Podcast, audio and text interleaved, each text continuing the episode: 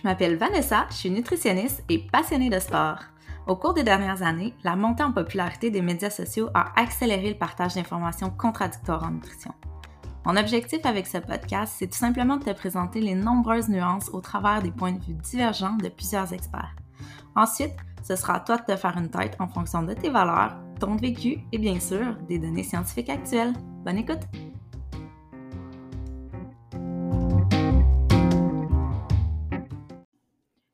Vous écoutez le podcast Zone Grise, épisode 5. Aujourd'hui, je me fais plaisir avec un de mes sujets chouchou, la nutrition sportive. Donc, on parle sport et nutrition avec euh, Julien Carbonelli. Julien Carbonelli est un entraîneur. Je vais le laisser le se présenter euh, d'entrée de jeu dans le podcast. Euh, c'est également un ami, en fait, avec qui j'ai eu la chance de travailler dernièrement. Euh, moi, Julien, ça, ça, rapidement, euh, rapidement cliqué parce qu'on a un intérêt commun, en fait, pour euh, le triathlon. je dirais que lui est passionné par le triathlon. Moi, je suis juste une fille qui veut bouger puis me lancer des défis. Donc, il est pas mal plus sérieux que moi dans ses entraînements par rapport à ça, mais ça fait toujours des belles discussions animées sur le sujet lorsqu'on se rencontre. Donc, euh, dans ce podcast, on pas un podcast de controverse là. Aujourd'hui, ça va être pas mal plus soft, euh, davantage un podcast où on va explorer les nuances ou certains mythes donc, par, euh, par exemple, l'alimentation végane dans le sport, euh, la place des glucides versus les lipides. Donc, ça fait des années qu'on parle euh, de l'importance des glucides, notamment dans les, sports d'endurance. dernièrement, avec la montée en popularité de certaines diètes comme le keto, ben, la place des glucides a aussi été remise en question dans le sport. Donc, on va en parler un petit peu. Euh, on va réagir euh, à la diète vegan aussi dans le sport, donc assez populaire encore une fois dans les sports d'endurance. Puis on va, euh, observer, on va jaser de, certains mythes assez persistants dans le monde de l'entraînement. donc, en tant qu'entraîneur, je pense qu'ils sont souvent soumis à certaines penser certains adages qui sont récurrents euh, de la part euh, de la clientèle. Puis avec raison, hein, c'est un petit peu euh, difficile de se retrouver dans tout ça.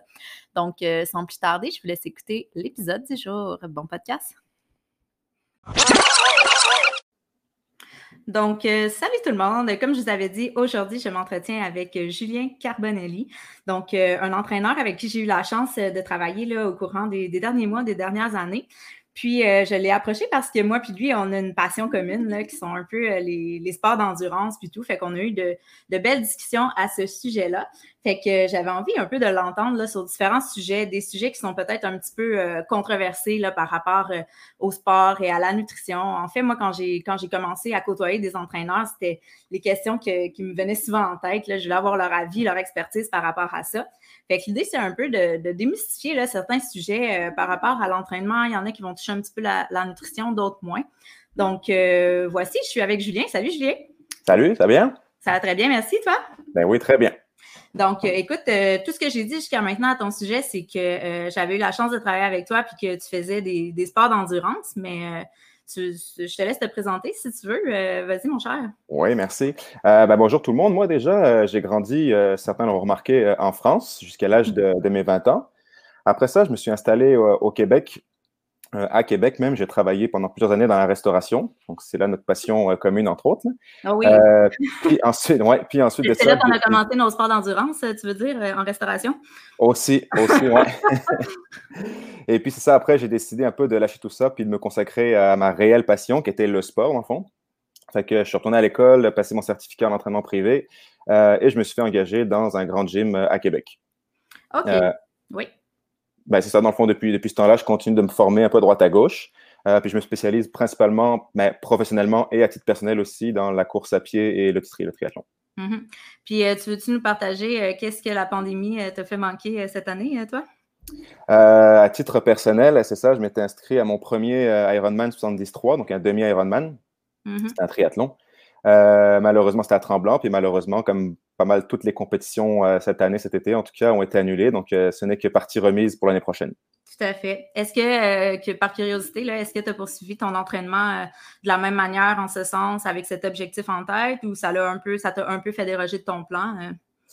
poursuivi l'entraînement, oui. De la même manière, non. Parce que c'est mm-hmm. quand même difficile, surtout avec un enfant, puis une vie de famille, un travail, de garder un, un volume aussi haut en entraînement. Euh, mais non, l'entraînement continue quand même. C'est sûr que c'est quand même des choses qu'on de plus à travailler. Ça me laisse plus de temps, dans le fond, pour me préparer, vu que c'est mon premier. Juste de voir les côtés, le, bon côté des choses, en fait. Ça me laisse plus de temps pour me préparer. Tu vas arriver euh, deux fois plus près. c'est ça.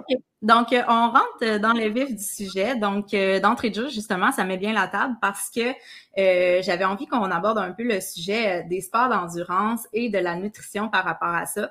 Donc, les sujets qui vont, qui vont toucher un petit peu plus la nutrition, c'est sûr que moi aussi, je, me fais une tête, donc je vais partager mon avis aussi par rapport à ça. Je ne sais même pas si on a le même avis. J'imagine que oui. on va voir, par rapport au carburant et au sport d'endurance. Donc, dernièrement, depuis toujours, depuis vraiment longtemps, on prône euh, l'importance des glucides, principalement en sport d'endurance. Euh, donc, pour être capable de, tenir sur des longues durées, c'est important de, de carburer aux glucides, donc d'avoir différentes sources de glucides tout au long de la course. Depuis quelques années, avec la montée en popularité du cétogène et tout, il y a certains, il y a certains euh, sportifs, surtout dans le milieu du sport d'endurance, qui se mettent à euh, utiliser plus euh, les lipides. Donc, ils se tournent vers une diète cétogène. Il y a même différents produits pour sportifs de type keto, des, matières grasses finalement pendant, l'effort qui, sont, qui sont vendus sous les étalages. Toi, tu penses quoi de ça, Julien? Est-ce que tu penses que sport d'endurance égale glucides ou que l'avenir est dans les lipides? Euh, moi, je suis dans l'équipe des glucides. Team glucides? Team glucides à 100%, ouais. c'est bon, c'est bon, cool. Puis, est-ce que tu peux nous expliquer un peu euh, qu'est-ce qui fait en sorte que tu es team glucides? Euh, il, y a plusieurs, ben, il y a plusieurs raisons. La première, c'est que j'ai déjà l'habitude de, faire ça. Fait pour moi, je sais que je réagis bien aux glucides, donc je continue dans ce sens-là. je n'ai pas vraiment essayé non plus de, de, limiter beaucoup les glucides puis de me focaliser plus sur les lipides. Mm-hmm. Euh, c'est peut-être une chose que je pourrais essayer, peut-être que ce serait encore plus, euh, plus efficace pour moi à voir. Euh, mais de ce, que, de, ce que je sais, en tout cas, c'est que dans la plupart des sports, même dans les sports d'endurance, mm-hmm. c'est quand même majoritairement, des glucides qu'on va utiliser. Fait pour moi, je ne vois pas pourquoi on irait se, manger plus de lipides puis diminuer un peu nos réserves de glucides pour ça. Oui. Mais en fait, de, ce que j'ai vu de mon côté, l'intérêt, en fait, aux, aux, lipides se trouvait principalement dans les sports d'endurance. Puis euh, l'idée, c'est que justement, si tu carbures aux lipides, donc si tu es, rendu cétogène, tu n'as pas besoin justement d'avoir d'apport exogène tout le temps en glucides. Donc finalement, tu peux, tu, peux courir, mettons, si tu fais un ultra trail par exemple ou un, triathlon, tu peux faire des très longues distances sans avoir besoin de tout le temps carburer à autre chose. Fait que c'était l'intérêt, mais ces diètes-là sont tellement dures à tenir finalement. Puis euh, honnêtement, au niveau des performances, même souvent on voit une baisse des performances. Mm. Donc il y avait l'intérêt. À un moment donné, ça a suscité l'intérêt, mais je pense qu'aujourd'hui, ce que la littérature nous dit, c'est Team glucides. team glucides, c'est ça. Mais il ne faut pas, faut pas tout jeter non plus dans les, euh, dans les teams lipides. Euh, il y, a, quand même du bon, dans le sens que je pense, mettons, un marathonien qui veut euh, volontairement, pendant son entraînement, abaisser un peu ses réserves de, de, glucides, dans le sens de glycogène, pour s'entraîner un peu à la dure, comme on dit. ça peut être efficace aussi d'habituer le corps, dans le fond, à utiliser plus les, les réserves de, lipides.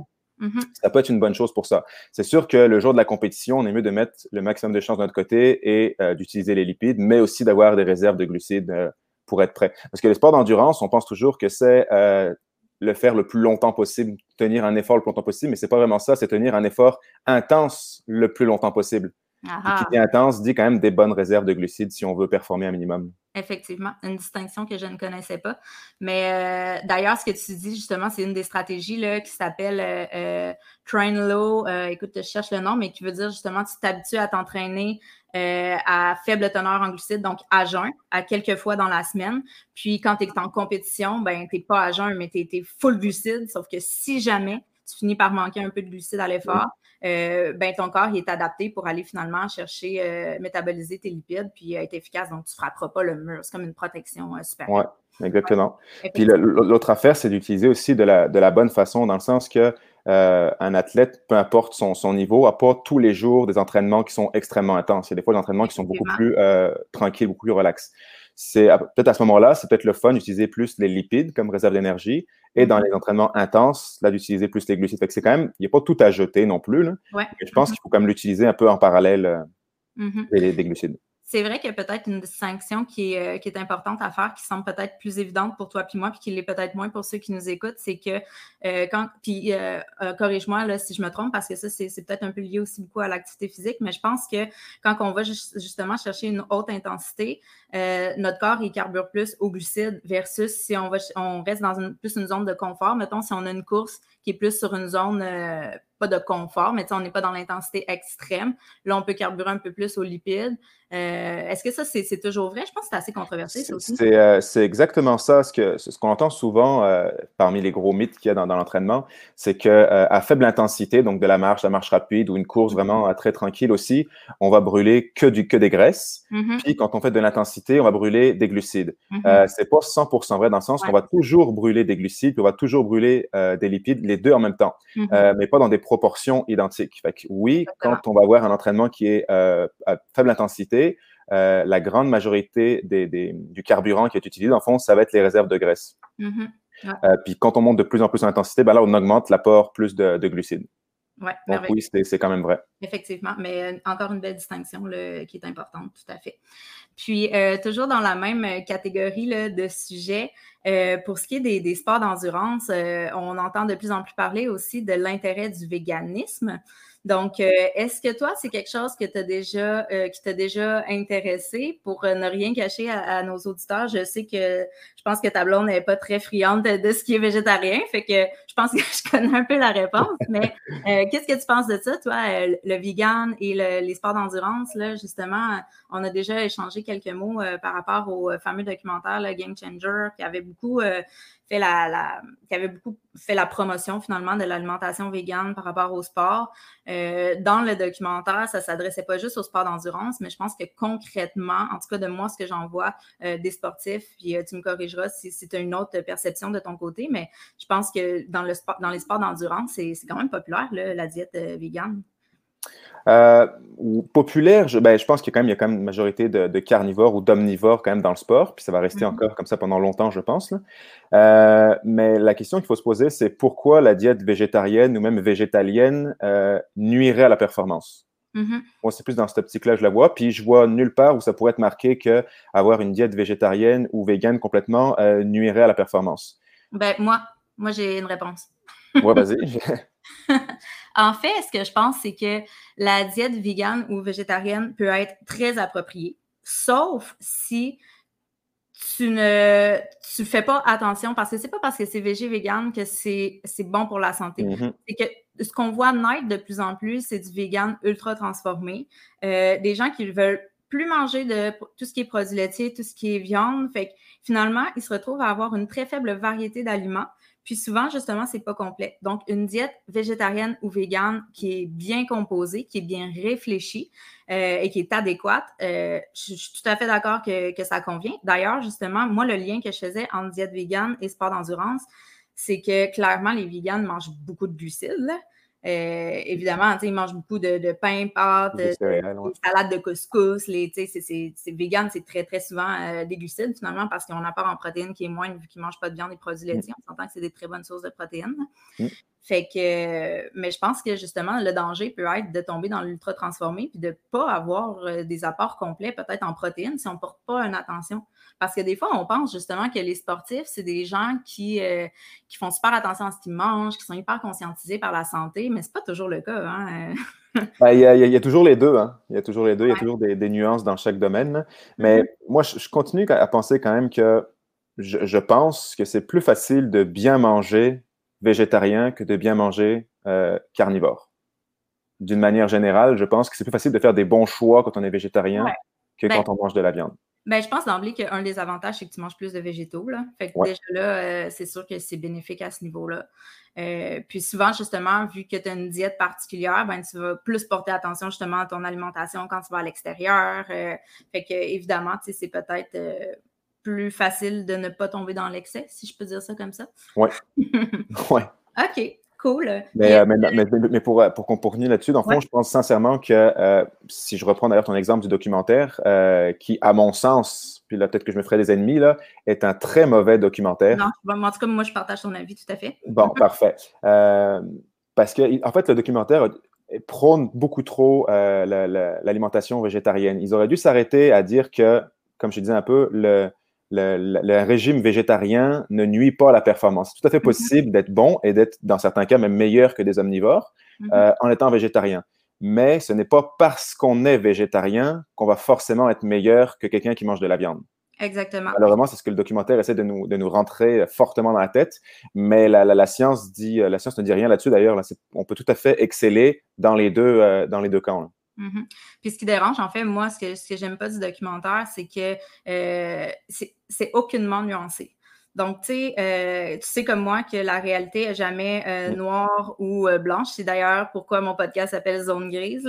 C'est que, dans le fond, c'est jamais complètement noir ou blanc, mais eux, ils, ne nous montrent qu'un côté de la médaille sans nous montrer l'autre côté. Ce, qui, ce qui amène un peu le, celui qui visionne le documentaire, finalement, à avoir juste une ligne de pensée. Alors que ça pourrait être présenté tout autrement, puis on pourrait se faire une tête et dire, OK, voici les avantages, voici les inconvénients, puis voici comme ce que je m'en fais comme, euh, comme idée. Puis euh, l'autre chose aussi, c'était euh, quand je te disais, tu sais, il y a le vegan, mais il y a le vegan de qualité, puis il y a le vegan de moins bonne qualité. Mais les aliments qu'ils présentent dans le documentaire, là, des fois, c'est genre des ailes de poulet vegan. Tu sais, la, cuisinière là, de l'équipe de football, je pense, là, elle a ah, fait ça l'air bon. Ça a l'air très bon. C'est délicieux, mais c'est vraiment pas santé.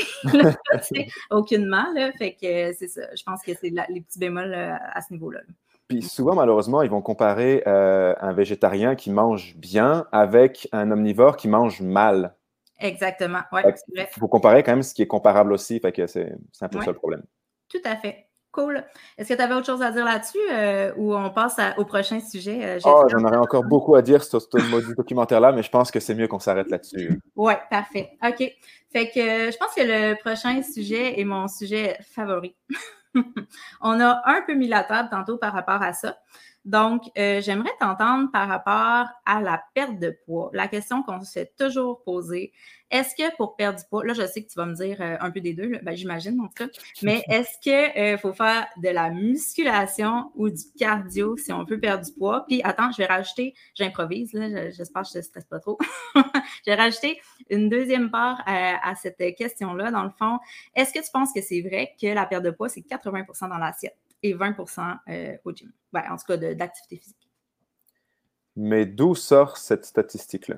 Des gens de 80 et 20 Moi aussi, je l'ai entendu tout le temps, mais je ne sais pas d'où ça sort. C'est une bonne question. Je pense que dans la vie, euh, tout est 80-20. c'est la, loi. la loi. La théorie du 80-20. Ben, écoute, je vais te surprendre dans ma réponse, mais euh, muscu ou cardio, les deux. Hein? les deux, parce que les deux vont avoir des, euh, bénéfices différents, mais les deux vont avoir des bénéfices quand même. Euh, si je prends, mettons, principalement le cardio, euh, surtout pour une personne qui n'a pas une, grande condition physique, ça va être beaucoup plus facile de brûler beaucoup de calories en faisant juste du cardio. Mm-hmm. Ça, c'est possible. en faisant juste du cardio, malheureusement, c'est qu'on va perdre du poids, donc c'est la bonne nouvelle. la mauvaise nouvelle, peut-être, c'est qu'on on risque aussi de perdre de la masse musculaire. Fait que là, on se dit, ouais, mais moi, c'est pas grave, c'est du, du, poids que je perds de toute façon, même si je perds un peu de muscle, c'est pas grave. Ben, c'est pas grave, oui et non, dans le sens qu'à trop perdre de muscle, on finit par ralentir un peu son métabolisme de base. Mm-hmm. Euh, et, par la suite, en fond, c'est qu'on n'arrive plus à perdre le poids qu'on que, voulait. Notre, notre, métabolisme, notre métabolisme pardon, chute beaucoup trop, puis on n'est plus capable de, de, consommer autant de calories que ce qu'on faisait avant. Mm-hmm. Donc, c'est là que la musculation va être importante. Pas forcément dans l'optique de prendre du muscle, malgré que ça peut arriver un peu aussi. C'est pas forcément une, une, mauvaise chose. Des fois, même si c'est important d'en prendre. Euh, mais c'est au moins de préserver la masse musculaire qu'on a, donc pour garder un métabolisme assez élevé et mhm. ainsi continuer à brûler facilement, entre guillemets, des, euh, des, calories. OK. Puis il y a autre chose qui me vient en tête par rapport à ça. Je sais que la réponse est évidente, mais juste qu'on en parle parce que je le vois encore. Tu sais, est-ce que tu as, déjà remarqué ou est-ce que tu as déjà eu des clients qui portent un gilet chaud pour s'entraîner juste pour suer plus pour, parce qu'ils ont l'impression que quand il fait plus chaud, ils perdent plus de poids? Malheureusement, oui. Malheureusement, oui, on en voit encore parce que. Est-ce que c'est un fait, ça? Il faut s'entraîner en coton watté? Ben, on se dit que si on a plus chaud, c'est plus intense, je suis plus, donc forcément, il y aura plus de bénéfices. Mm-hmm. Et non. Malheureusement, non, parce que c'est de l'eau qu'on va perdre. Fait que le, gras, malheureusement, ne peut pas sortir par les pores de la peau. Hein. Euh, donc, on va avoir plus chaud, l'exercice va être plus intense, oui, plus difficile, on va suer plus. Euh, mais c'est juste de l'eau et des, des, des, électrolytes, des sels minéraux qu'on va perdre, mais c'est tout malheureusement. Ça mhm. peut même être nuisible dans un sens que euh, si j'ai trop chaud et que je me déshydrate trop, peut-être que je ne pourrais pas fournir autant d'intensité dans ma séance et donc potentiellement perdre moins de gras que mm-hmm. si je mange des plus frais et mieux hydraté. Parce que ta perception de l'effort, finalement, est biaisée. Tu as une perception de l'effort qui est, vraiment augmentée. Donc, tu peux diminuer ton effort alors que normalement, tu aurais, pu, euh, pu pousser plus, effectivement. Exactement. Puis, je pense même que ton indice de fun à l'entraînement est largement diminué.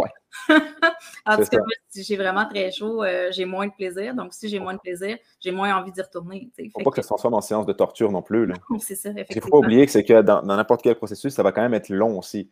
Donc, si on y va vraiment à contre-coeur, euh, il y a peu de chances que ça marche quand même. Il faut réussir à trouver quelque chose qui est assez. Moi, c'est toujours ça que je dis à mes clients. Il faut qu'on trouve quelque chose d'assez intense pour avoir des résultats, mais pas trop mm-hmm. non plus pour être capable de, le faire dans le temps. Exactement. vraiment qu'on trouve une espèce d'équilibre entre les deux. Là.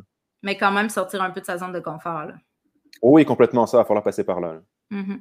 Puis, euh, par rapport au 80-20, justement, là, on s'est questionné sur la provenance, mais est-ce que est-ce que euh, y a des gens qui font exclusivement de l'activité physique euh, sans modifier leurs habitudes alimentaires, puis qui modifient leur composition corporelle, ou c'est plus rare? oui, ben, ben, les deux se peuvent, en fait. C'est sûr que on critiquait le 80-20, mais c'est quand même vrai, surtout pour la perte de poids. Je pense que mm-hmm. les, plus gros gains en perte de poids, euh, vont se faire euh, dans l'alimentation. Mm-hmm. Euh, j'ai l'habitude de dire aussi, c'est que c'est possible d'être en bonne condition physique, ou presque, en tout cas, en, tout cas en, perdant du poids, sans faire de sport, mais juste en mangeant mieux. Mm-hmm. Ça, c'est tout à fait possible. Il y en a qui le font d'ailleurs très bien. Mm-hmm. Je n'ai pas dit que c'est la meilleure chose à faire, par contre. L'inverse, par exemple, manger très mal et faire beaucoup de sport pour perdre du poids va être très difficile parce que ça va demander énormément d'entraînement très intense, souvent euh, pour être capable de, brûler beaucoup de calories. Donc, c'est plus facile de mieux manger et de faire du sport en même temps. Évidemment. Puis je pense aussi que ça dépend de, tu sais, t'en es où dans tes habitudes alimentaires finalement, tu sais? Euh, si tu manges très mal, donc c'est sûr que de faire des changements alimentaires, euh, tu sais, ça, ça, va rapidement avoir des effets, alors que si tu as déjà une alimentation qui est sommairement équilibrée, mais qu'il y a peut-être des petits comportements qui peuvent nuire à ton poids, euh, ben c'est sûr qu'à ce moment-là, de combiner l'activité physique, ça peut aider s'il n'y a pas des gros, gros, gros changements alimentaires qui sont possibles, effectivement. Complètement. Cool. Puis euh, ensuite, justement, un peu euh, dans la même ordre d'idée, donc on parlait du 80-20. Moi, j'ai l'impression, un peu qu'à l'inverse euh, de la perte de poids, pour la prise de masse, j'ai l'impression que ça serait 80% de gym, 20% dans l'assiette. Est-ce que tu penses que je me trompe? Parce que moi, la première chose que je dis à mes clients qui me consultent pour perte de, de prise de masse, pardon, c'est comme la première chose d'emblée, c'est faut que tu t'entraînes en hypertrophie. Parce que tu as beau consommer toutes les protéines du monde, avoir la meilleure diète, si tu t'entraînes pas en hypertrophie, si tu vas pas stresser ta fibre musculaire, euh, ben, tu sais, je veux dire, euh, des calories en trop vont pas se transformer en muscles, ils vont se transformer en gras s'ils n'ont pas de muscles à construire, si tu leur demandes pas d'avoir besoin de plus de muscles. Fait que, qu'est-ce que tu en penses de ça? Euh, ben, je pense pas mal à la même chose que toi. Euh, comme tu dis, un peu à l'inverse de la perte de poids. Encore une fois, il n'y a pas d'études euh, très précises qui prouvent le fait du 80-20. Non, non, c'est chance pour mais, oui, mais c'est sûr que si on mange plus dans l'optique de, prendre du muscle, c'est beaucoup plus facile pour le corps de, de, garder ce surplus de calories en graisse, en mm-hmm. surpoids, que de le transformer en muscle. C'est quand même difficile de prendre du muscle, de manger pour prendre du muscle. C'est quand même difficile. Le corps n'a aucun intérêt si le muscle n'est pas sollicité, à prendre de la masse musculaire. Exactement. Euh, souvent, on entend, euh, ben là, c'est un peu un cliché, mais malheureusement, c'est quand même ça, euh, des madames qui viennent au gym puis qui veulent perdre du poids ou qui veulent, mettons, juste se raffermir, comme elles disent. puis quand on leur parle de musculation, elles ont peur de prendre du muscle. Mm-hmm si c'était si facile que ça, prendre du muscle, on en aurait tous, on en aurait tous beaucoup trop. Malheureusement, Malheureusement, c'est pas si facile que ça. Euh, ça prend vraiment un entraînement euh, spécifique pour ça, une alimentation aussi. Mais comme tu dis, je pense que les, les, les, les gains dans la prise de, de masse musculaire se font principalement à l'entraînement. Effectivement. Puis j'aimerais revenir justement sur quelque chose que tu as dit, tu sais, que euh, si, mettons, on consomme trop de protéines, effectivement, le corps ne va pas nécessairement euh, former, euh, ben, comme on dit, va pas nécessairement former de la masse musculaire si on ne lui en requiert pas les besoins. Donc, si on ne va pas le stresser, faire de la musculation ou quoi que ce soit. Par contre, tu sais, j'aimerais faire un bout de chemin là-dessus, juste pour rajouter que on entend souvent, si tu manges trop de glucides, ça se transforme en graisse. Hello, si tu, si tu manges trop de n'importe quoi, lipides, glucides, protéines, ça se transforme en graisse. trop de calories égale transformation en masse adipeuse. Donc, peu importe où est la provenance. Fait que, tu sais, euh, des fois, on fait les glucides, justement, ont un peu mauvaise presse là, depuis un moment, mais que ce soit des glucides, des protéines, tu sais, ton chèque de protéines, si ton corps n'a pas de besoin, puis qui fait en sorte que tu vas avoir pris plus de calories que tu n'as dépensé dans la journée, ben ça aussi, ça fait de la graisse autant que, les glucides. Exactement. On les a beaucoup euh, démonisés, les, les, glucides, parce que c'est vrai que dans, nos pays euh, développés, on mange beaucoup plus de glucides que ce qu'on devrait normalement, surtout qu'en plus, on n'est pas vraiment actif, donc on en mange beaucoup trop. Euh, mais ce n'est pas le démon non plus. comme on dit dans les sports d'endurance, on, utilise principalement des glucides. Dans n'importe quel sport aussi, c'est vraiment notre source de carburant numéro un. il ne faut pas les négliger. puis comme tu dis, trop de n'importe quel aliment va faire grossir. Mm-hmm. Anyway. Mais en fait, je pense aussi que c'est pas nécessairement qu'on mange trop de glucides, c'est qu'on mange des, glucides de mauvaise qualité.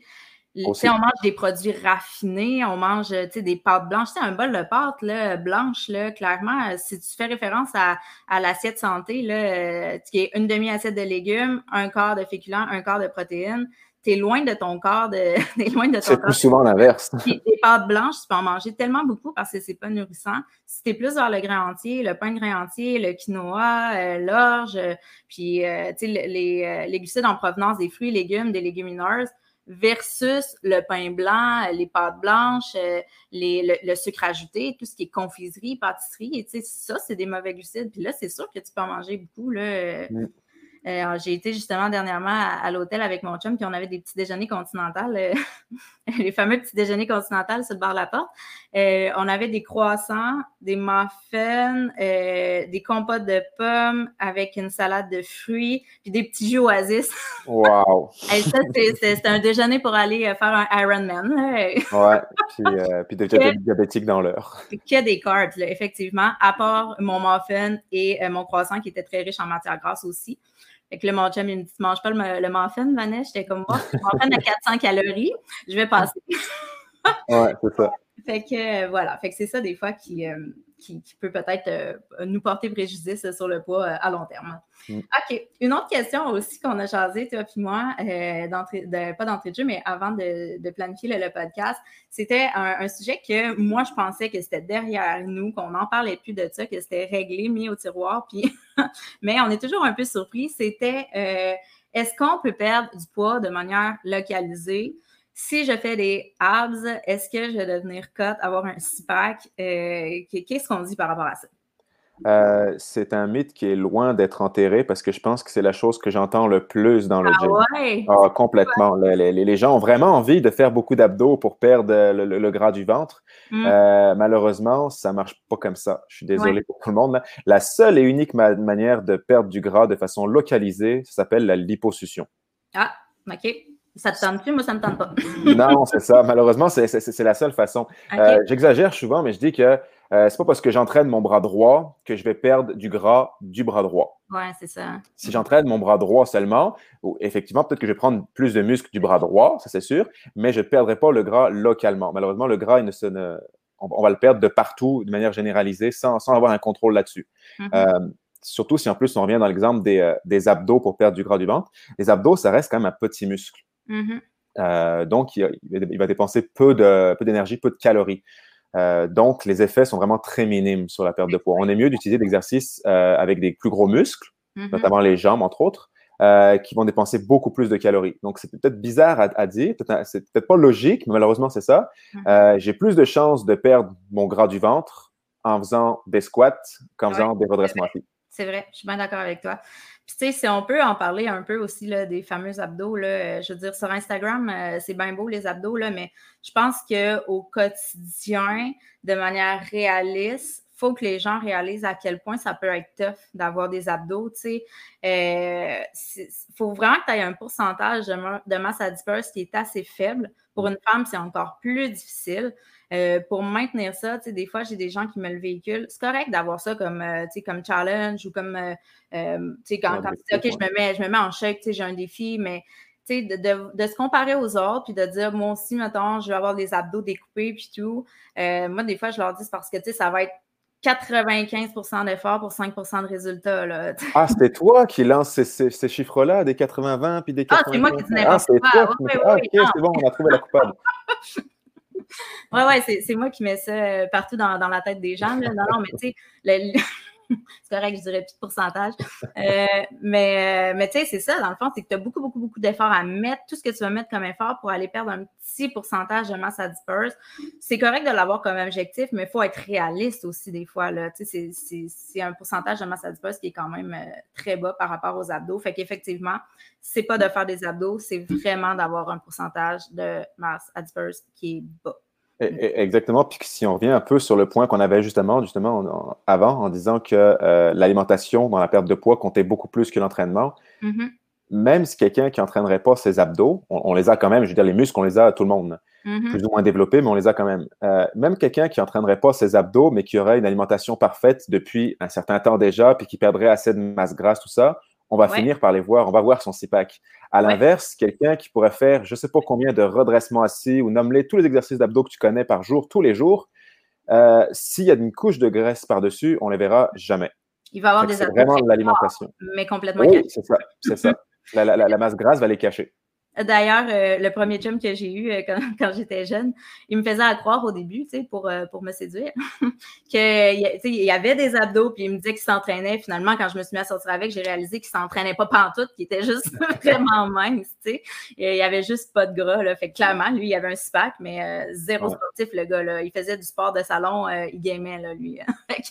ça n'a ça, ça pas rapport avec avec l'entraînement, effectivement, c'est vraiment euh, le pourcentage de Moi, je me souviens pour une tranche de vie euh, à mon adolescence mm-hmm. euh, que j'avais un beau CIPAC de mes peut-être de 10 ans jusqu'à, je sais pas moi, peut-être 16-17 ans. J'avais un beau CIPAC bien, bien défini, tout ça. Pourtant, j'entraînais très, très peu mes abdos. Ah ouais. ben, une quinzaine d'années plus tard, maintenant j'en ai 31, je m'entraîne beaucoup plus, je fais beaucoup plus de renforcement aussi, de gainage, d'abdos aussi. Pourtant, ils se voient beaucoup moins et on va dire plus même.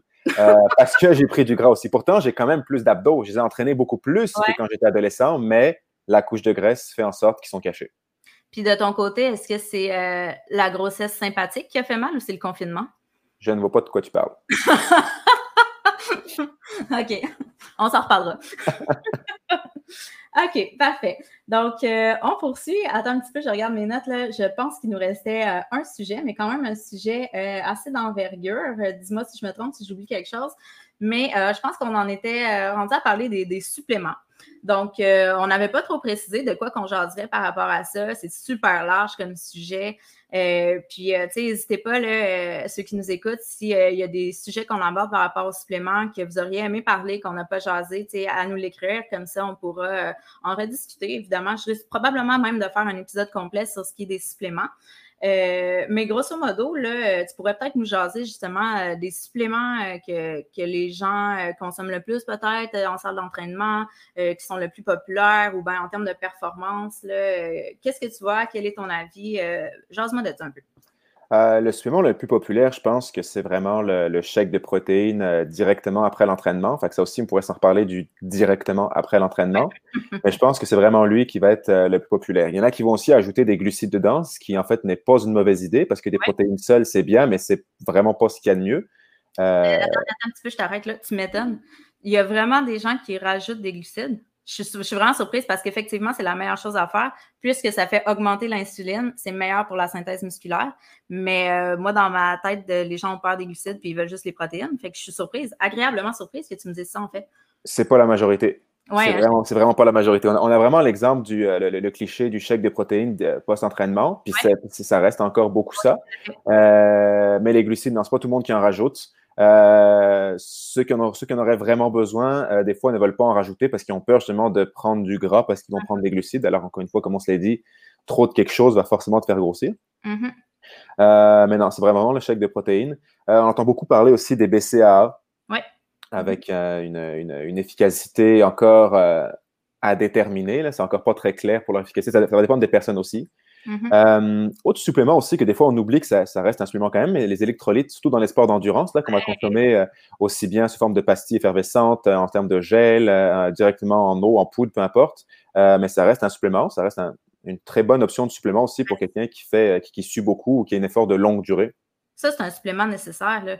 Même, moi, souvent, je pense aux gens qui, qui travaillent genre ces toitures ou qui font du terrassement.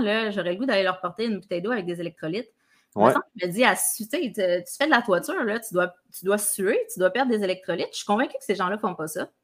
ça, ça, m'étonnerait aussi. Puis, tu as, bien choisi le mot, tu as dit c'est un supplément nécessaire et pas indispensable. Non, c'est ça. Mhm. Euh, mais oui, oui, il y aurait plus de gens qui devraient prendre. Euh, si tu cours un marathon à grosse chaleur et tu ne prends pas sodium, euh, c'est pas mal indispensable, tant que moi. Là. Hmm, c'est encore discutable. Il y en a, qui, il y en a plus que tu qui le font. Il y, a, quand même un risque d'hyponatrémie. Là. Oui, oui, oui, c'est sûr que quand je dis, c'est mieux d'en prendre dans, mm-hmm. beaucoup, de, beaucoup de cas. Euh, mais après, chaque personne est différente aussi, tout dépendant en combien de temps tu vas courir ton marathon. Tout à fait. Si tu arrives à le courir en deux heures, bon, ils sont très peu à le faire, mais si tu arrives à le courir en deux heures, euh, tu n'as pas le temps de suer tant que ça non plus. Euh, si tu es quelqu'un qui de base ne sue pas énormément ou tu cours quand il fait froid ou quoi, c'est toujours encore du, du cas par cas presque. Mmh c'est drôle parce que là, ça m'amène un peu sur euh, un autre sujet, mais on reviendra euh, au supplément. Là. Euh, tu sais, l'hydratation à l'effort, il y, a des recommandations de base, justement. Écoute, je ne les sais même pas tellement, je ne les utilise pas. Je pense que c'est 150 ml à 300 ml à je ne sais pas combien de temps. Moi, je trouve ça honnêtement là, un peu ridicule dans le sens que ça dépend tellement de choses. Il y a des gens qui suent plus que d'autres. Il y a des gens qui. La, la température, ça va tout changer, là, que tu cours au froid ou que tu cours à grosse chaleur. Euh, la durée de ton, de, ton entraînement, la, la, si tu prends de la médication, il y a tellement beaucoup de mm. facteurs que je me dis en bout de ligne, il faut que ça soit beaucoup plus personnalisé que ça. Puis même les électrolytes, justement, il y a des gens qui vont perdre beaucoup d'électrolytes dans leur sueur, puis il y a, d'autres personnes qui, pour une même quantité de sueur, vont perdre euh, très peu d'électrolytes. Fait que c'est difficile d'aller donner des recommandations générales comme ça, qui finalement, en bout de ligne, c'est tellement général que personne ne les applique tant que ça. As-tu déjà compté quoi, la quantité d'eau que tu buvais, 150 euh, millilitres pour euh, tant de temps? Puis... Euh, je m'étais amusé, pas à le compter, mais je m'étais amusé la quantité d'eau que, que, je perdais quand je courais, quand je faisais des longues courses du type semi-marathon. Puis c'est vrai que c'est quand même assez intense. Ouais. ceux, qui veulent laisser faire le test, là, pesez-vous avec vos souliers, avec vos bouteilles d'eau sur vous, tout prêt à courir. Puis reposez-vous directement après votre course avec les bouteilles d'eau, mais qui seront vides normalement. Là. Puis euh, même si on a bu quand même, on se rend compte que le, poids, dans le fond, change quand même beaucoup. On perd beaucoup d'eau. Encore une mm-hmm. fois, c'est de l'eau qu'on a perdu et pas du gras. Mm-hmm. Euh, en tout cas, sur le coup. Euh, mais oui, c'est difficile de donner, comme tu dis, des recommandations pour tout le monde parce qu'il y a quand même des, des une ligne directrice qui s'applique pour, la, pour la grande majorité. Mais comme tu dis, ça va beaucoup dépendre de plein de facteurs différents, de la personne qui va suer, des, des conditions externes, euh, du type d'entraînement qu'on va faire, mm-hmm. euh, de qu'est-ce qu'on va consommer aussi euh, comme, aliment, comme aliment avant l'entraînement, après, pendant. si je prends juste l'exemple, mettons, des BCAA ou ben des, ben pas des mais des, plus des, des glucides pendant l'entraînement, de ne pas hésiter à boire un peu plus que ce qu'on devrait aussi, puisque le, sucre, pour qu'il soit comme mieux assimilé, on mm-hmm. devrait d'avoir une meilleure quantité d'eau dans le sang que d'être trop à sec. Là. Fait que c'est plein de facteurs qui font que c'est difficile de, de, donner un chiffre précis. Mm-hmm. Puis en même temps, tu sais, euh, par rapport à ça, moi, j'avais une petite anecdote. Là, je pense, je pense que j'en ai déjà parlé, justement. Mon, le dernier triathlon que j'ai fait l'année dernière, c'est un triathlon euh, olympique. Fait que, tu sais, commence avec la nage. Évidemment, en triathlon, la partie vélo, c'est la partie où c'est le plus facile de s'hydrater puis de manger. Donc, euh, moi, je suis quelqu'un qui boit beaucoup d'eau dans la vie naturellement. Là, fait que j'essaie de prévenir pour pas avoir trop soif à la course. Puis je bois beaucoup à vélo, je bois beaucoup à vélo, mais là, quand je suis rendue à ma partie de course, c'est un 10 km, donc un petit peu moins d'une heure, euh, je me mets à avoir vraiment envie de pipi. Là.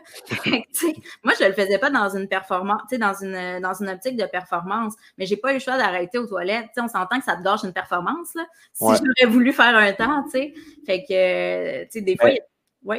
Mais euh, rendu là, c'est un autre problème aussi, dans le sens que est-ce que dans ton entraînement, tu t'es préparé à boire cette quantité-là d'eau quand tu fais du vélo avant de l'enchaîner sur la course à pied? En fait, je bois toujours beaucoup, effectivement, mais euh, au besoin, tu sais, parce que je moi, je, vais toujours mes triathlons comme défi. Fait que c'est une distance que je faisais pas nécessairement à l'entraînement. Fait que c'est un problème que j'avais pas eu à l'entraînement parce que ma durée était pas aussi longue. Donc, je réussissais à terminer avant d'avoir envie. Effectivement, c'est un problème que j'ai pas vu venir. Ouais. Mais c'est ça, on, pense toujours que les athlètes s'entraînent euh, à leur sport spécifiquement. Puis oui, c'est vrai, mais ils vont aussi s'entraîner euh, le plus proche possible des, des, des, conditions de la compétition. Donc, la nutrition va en faire partie aussi, mm-hmm. surtout dans les sports d'endurance. C'est quelque chose qu'on va devoir consommer euh, des aliments sous n'importe quelle forme, on va devoir les consommer pendant l'effort. Mm-hmm. Euh, donc, c'est important de savoir lesquels, quand, comment. Faut, ça se pratique ça aussi à l'entraînement. Oui, c'est intéressant que tu viennes sur ce sujet-là parce qu'il y a plein aussi de, tu sais, dans les produits pour sportifs, justement, les gels, les petits jujubes et tout, ben, euh, il faut vraiment tester les produits et utiliser les mêmes produits en compétition ou lors d'un événement particulier parce que euh, la, notre tolérance puis notre digestibilité par rapport à chaque produit peut être vraiment différente. Puis ne serait-ce qu'on arrive euh, finalement en compétition puis que le produit est tellement sucré qu'il nous tombe sur le cœur puis que vu qu'il nous tombe sur le cœur, on le prend finalement pas ou tu sais quoi que ce soit.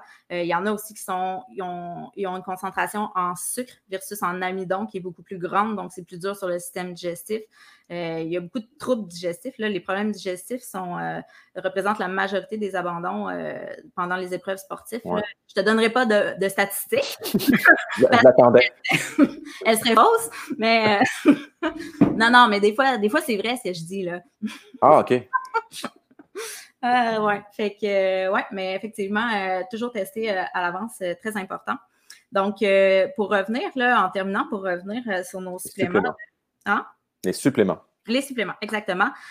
Donc, on parlait le plus, le plus populaire, la whey. Qu'en penses-tu de ça? Donc, la whey, la fameuse poudre de protéines que les gens prennent après l'entraînement. Est-ce que tu penses, selon toi, que c'est utile, nécessaire, incontournable? Quel est ton avis?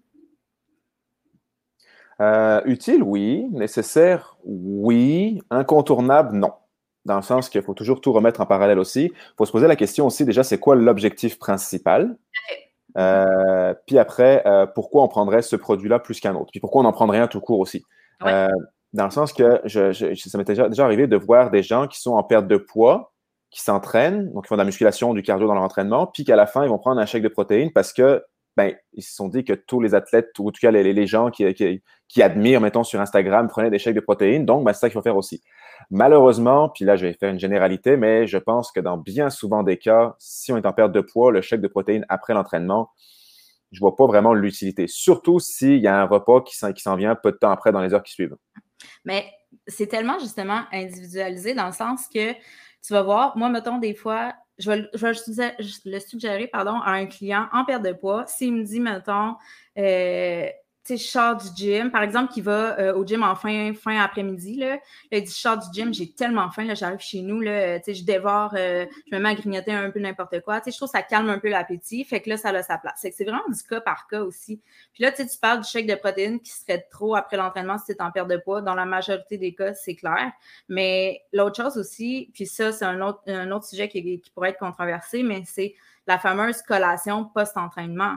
Tu sais, je veux dire, si tu vas faire un entraînement, qu'après ton entraînement, tu n'as pas nécessairement faim, mais que tu te fais rentrer dans la tête, prendre collation post-entraînement, puis mettons, tu te tapes un bol de céréales sans t'en rendre compte à 200, 220 calories, 250 calories, peut-être pas la meilleure chose à faire non plus.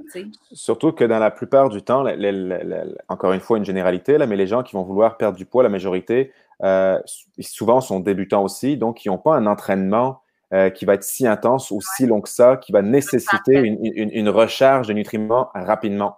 Euh, s'ils mangent quelques heures après leur repas normal, mmh. euh, puis qu'ils s'entraînent deux jours plus tard, le corps a, amplement le temps de, refaire ses réserves de, glycogène. Mmh. le, shaker post-entraînement direct, en plus, à tout prix, il faut que ça se passe dans les 30 minutes qui suivent l'entraînement, d'après le mythe, mmh. qui est aussi faux malheureusement est là-bas. je, vais revenir, revenir là-dessus. je vais revenir là-dessus, mais ça pour finir, le, chèque de protéines pour une perte de poids, moi, je le mettrais vraiment de côté. À la limite, pour reprendre ton exemple que tu disais que la personne a vraiment faim directement après l'entraînement, puis quand elle rentre chez elle, elle mange n'importe quoi. Ça pourrait moi, être Ouais, ben moi, j'irais plus dans l'optique de ben, prépare tes repas d'avance. Comme ça, quand tu arrives chez toi puis que tu as vraiment faim, ben, il y a déjà de quoi manger qui, euh, qui est sain, que tu as déjà préparé d'avance. Oui, encore là, ça dépend euh, si on a une famille, si on. C'est vraiment du cas par cas. Là, Aussi, oui, ça reste, toujours du cas par cas. On a la route à faire. Euh, mais oui, moi, dans ma tête à moi, là, le, le chèque de protéines, je dis toujours, ça dépend, en fait. C'est un peu comme un aliment, finalement. Là. La, Le de protéines, c'est une protéine du lait qui a été hydrolysée pour ses propriétés, qui sont les propriétés d'absorption rapide, très efficace au niveau de la synthèse musculaire en, raison de sa forte composition en leucine, qui est l'acide aminé le plus utilisé dans la synthèse musculaire. Donc, euh, oui, c'est efficace, mais on à moins qu'on ait vraiment justement un, objectif de prise de masse musculaire, là, ça peut être intéressant de, le consommer. C'est efficace, effectivement, mais sinon, moi, je le vois vraiment comme un aliment. Un aliment qui est pratique parce qu'il est en poudre, puis tu l'ajoutes à ton eau, puis that's it. C'est ça, c'est ça. C'est surtout le côté pratique. Parce que quand mm-hmm. tu es au gym, c'est pas fun de, de sourire une canne de thon dans le gym puis de, manger ça. On s'entend que le shake de protéines est vraiment parfait pour ça, pour son côté pratique. Euh, pour la prise de masse musculaire, les gens qu'on va voir souvent, c'est que la, grande légende, c'est que euh, directement après l'entraînement, dans les 30 minutes qui suivent l'entraînement, on a comme une fenêtre anabolique que le corps est plus enclin à recevoir les nutriments. Donc, c'est là qu'il faut consommer son chèque de protéines pour avoir le maximum d'effet. Oui, en fait, je voudrais ajouter que cette légende-là est comme elle vient du fait que la littérature a évolué. Parce que c'était vraiment ça avant les recommandations, tu sais. oui. Ça a changé, c'est ça, ça a changé. Puis le fait que ça a changé, c'est ça que c'est pas tout le monde qui sait. Fait que, vas-y. Puis donc, ça, comme tu dis, malheureusement, c'est n'est pas tout à fait vrai. Euh, oui, peu de temps après, le corps va quand même plus ou moins être plus enclin à, recevoir plus de, nutriments. Malheureusement, quand on s'entraîne, euh, on va activer ce qu'on appelle le système euh, sympathique qui va donc nous, nous, préparer à l'entraînement, à la fuite, tout ça.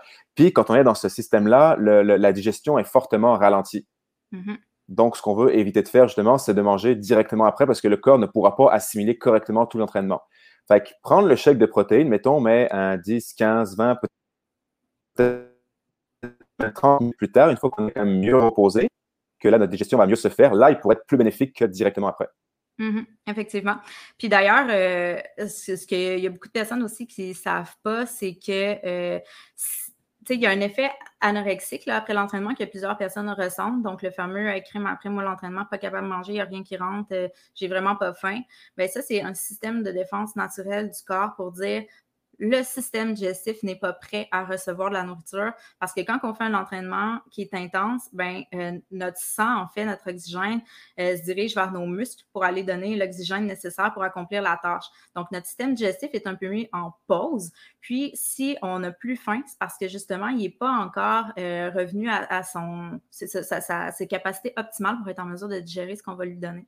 le corps, c'est une belle machine, il faut l'écouter, là, effectivement. Puis tu l'as bien dit aussi dans un entraînement intense, parce que dans un entraînement intense, la température corporelle va euh, plus augmenter que dans un entraînement modéré. Et c'est pour ça, entre autres, que le, corps ne va pas manger parce qu'il ne va pas se réchauffer encore plus. Mm-hmm. À l'inverse, souvent, quand on va faire des, entraînements qui sont plus euh, modérés, mettons une marche euh, longue ou, ou, une course très, très, très modérée sur tapis, c'est là peut-être qu'on avoir plus faim après parce que le corps ne sera pas beaucoup réchauffé, donc il sera plus enclin à recevoir la nourriture, à l'inverse d'un entraînement qui va être plus intense. Mm-hmm, effectivement. Puis par rapport aussi euh, aux suppléments, dans les 30 minutes euh, post-training, euh, ce, que, la littérature tend à dire aussi, c'est que sur 24 heures, que tu le prennes 30 minutes après ou 3 heures après que tu as ton apport en protéines, ça ne changera rien sur 24 heures. Mettons, la synthèse va être la même, la récupération va être la même. Par contre, elle risque de se faire peut-être plus rapidement, puis après, tu vas avoir comme un plateau. Donc, si tu as deux entraînements dans la même journée, souvent on conseille la fenêtre, mais euh, la fenêtre est, intéressante, mais si tu n'as pas deux entraînements dans la même journée, donc pour la grande majorité des gens, c'est effectivement pas, euh, pas intéressant comme, euh, comme habitude à avoir. C'est ça. Puis euh, les BCA, eux autres, les fameux BCA? Euh, les BCA, euh, le, principe vient du fait que c'est les BCA, dans le fond, pour ceux qui ne savent pas, c'est des acides aminés. Donc, l'acide aminé, c'est ce qui compose la protéine. Donc, c'est comme si on avait mis des protéines en poudre, encore plus en poudre donc encore plus facile à, digérer. malheureusement, il n'y a pas beaucoup d'études qui confirment vraiment qu'il y a une efficacité là-dessus. Mm-hmm. Je ne voudrais pas me prononcer là-dessus. Euh, j'en ai pris des fois, quelques fois, pour, euh, pour voir un peu les effets, sauf que dans mon cas, c'était un mélange d'acides aminés, d'électrolytes et de glucides. Mm-hmm. Donc oui, j'ai ressenti un effet dans les sports d'endurance, mais est-ce qu'il est dû aux électrolytes? Est-ce qu'il est dû euh, aux glucides, aux acides aminés ou l'ensemble des trois? Ça, je ne pourrais pas me prononcer là-dessus, malheureusement, mais ça reste encore que je pense qu'il y a un gros aspect marketing aussi. Là. Je, prends l'exemple d'un client que j'ai vu une fois euh, qui était en, prise de masse. Puis euh, lui, il me dit qu'à chaque mois, il consommait quelque chose comme 250 ou 300 dollars de suppléments euh, par mois. Ah oui, puis je pense que finalement, il a fini par venir me voir. Bon, ben tant mieux. tant mieux. Mais, mais c'est, en tout cas, j'ai trouvé ça assez aberrant dans le sens que n'importe quel supplément alimentaire qui soit peut marcher, mais va avoir quand même euh, un petit effet par rapport à bien s'entraîner, bien manger et bien se reposer. C'est quand même des, des, conseils qui sont un peu euh, plates, mais c'est malheureusement c'est ça. L'alimentation numéro un, l'entraînement numéro un, puis une bonne récupération. Une fois que tout ça c'est vraiment numéro un, ben après ça on peut aller chercher des suppléments pour avoir un petit peu de gains supplémentaires, mais encore une fois c'est pas de la potion magique. Mm-hmm. On aura des petits gains reliés à ça. Puis, euh, tout à fait. Puis, euh, pour en revenir au BCA, en fait, moi, j'ai lu et lu et lu là-dessus parce que ça allait tellement dans tous les sens, les informations. Puis, finalement, ce que j'en retiens aujourd'hui, la somme des informations que je fais, puis la littérature, c'est vraiment que, en fait, les BCA, justement, c'est une partie des acides aminés. Une protéine est composée d'une chaîne d'acides aminés. Puis, pour pouvoir faire la synthèse, il faut que cette chaîne d'acides aminés-là soit, soit complète. Le BCA, en fait, ça se trouve à être euh, trois acides aminés qui sont les acides aminés qu'on retrouve le plus dans le muscle. Donc, euh, on, a comme supposé euh, que ça pouvait être intéressant à l'entraînement. Par contre, si on se ramasse avec un très gros pool d'acides aminés BCA, puis euh, qui nous manque le reste des acides aminés pour composer la protéine complète, ben en fait, euh, on ne peut pas faire de synthèse musculaire. Fait que le BCA, souvent, est très vendu euh, pour ses effets de synthèse et de récupération. Malheureusement, ça, ça semble un peu démenti par la littérature. L'aspect qui est confirmé par la littérature, c'est qu'il y aura un effet neurologique qui, qui, est très rarement verbalisé, en fait, qu'il y aurait un effet neurologique au niveau de la perception de l'effort à long terme. Donc, sur un effort qui serait très long, donc un, triathlon de quand même longue durée ou une course de longue durée, peu importe, euh, d'en prendre, ça pourrait euh, diminuer notre perception de fatigue et donc augmenter notre performance à l'effort. C'est ce que j'en sais euh, pour le moment, mais effectivement, je pense que c'est encore à l'étude. Puis il y en a des nouveaux là, qui sortent. je ne suis pas une pro-supplément parce que je préfère les aliments, mais le EA, EAA, ça dit quoi? Je ne sais même pas si je dis comme il faut, mais là, il y a une nouvelle version. non, tu vois, j'ai déjà du retard. C'est la première fois que j'entends ça un dérivé du BCA euh, qui serait maintenant, euh, qui torche le BCA. Le BCA, oh. évolue. Mais tu vois, moi aussi, euh, je ne le connais pas. Je ne suis même pas capable de t'en dire plus que ça. Mais bon, selon moi, c'est un peu c'est un peu non nécessaire. Puis justement, juste un petit mot par rapport à l'effet placebo des suppléments. Puis là, mon chum ne sera pas content que je dise ça parce que je le pense. Mais nous, on a des électrolytes ici à la maison, ce qu'on appelle des, des Je ne sais pas comment ça se prononce. Oui, oui, oui, moi aussi j'en ai. Pour justement quand on a un effort qui fait chaud. Donc, c'est vraiment des électrolytes. Donc, sodium, potassium, pratiquement pas de glucides là-dedans. Vraiment pour, pour finalement refaire les, les pertes qu'on a eues à la sueur quand on a des entraînements de longue durée. Puis mon chum, des fois, je dis, tiens, prends ça. Puis il sait pas trop, il me, fait, il me fait confiance, fait qu'il prend. Puis là, tu sais, il me dit, hey Vanessa, depuis que je prends ça, j'ai tellement de l'énergie, tu sais, j'ai tellement. Mais c'est parce qu'il sait pas que ça n'a rien à voir avec l'énergie, fait que je suis comme, ah ouais, t'as plus d'énergie. Ouais, ouais, ouais, mon training va full bien quand je prends ça. Ben super, prends-en. Ben, on sous-estime l'effet placebo, mais si ça marche, écoute, tant ben, mieux. c'est ça, hein, c'est ça. Peut-être qu'il va apprendre aujourd'hui que ça n'a rien à voir avec l'énergie, mais euh, moi, je le trouve bien cute. Gâchait ses rêves. Oui, c'est ça, effectivement. Ben, ça le motive, écoute. Euh, c'est l'essentiel. le motiver, euh, why not? c'est l'essentiel. Cool. Fait que je pense qu'on a fait le tour des sujets qu'on avait à aborder euh, pour aujourd'hui. Fait que ça me fait vraiment plaisir d'avoir jasé avec toi aujourd'hui. Écoute, on pourra peut-être se refaire une petite séance à un moment donné pour continuer à, à jaser des sujets là, qui combinent training et nutrition. Toujours intéressant. Toujours plusieurs sujets parce que je sais que euh, en fait, la raison pour laquelle je fais mon podcast, c'est parce que la nutrition, c'est extrêmement controversé, mais je sais que le milieu de l'entraînement l'est tout autant. Mm-hmm. fait que euh, je te remercie beaucoup. Puis écoute, je te souhaite une belle fin de journée. Ben, merci, toi aussi. Bye. Salut. Merci énormément du temps que tu as passé avec moi. Euh, je suis consciente qu'en 2020, le temps, c'est une ressource qui est limitée et tellement précieuse. Donc, si j'ai eu la chance de t'avoir à mes côtés pendant quelques minutes, c'est tout un privilège pour moi. Donc, je te souhaite une belle fin de journée et on se dit au prochain podcast.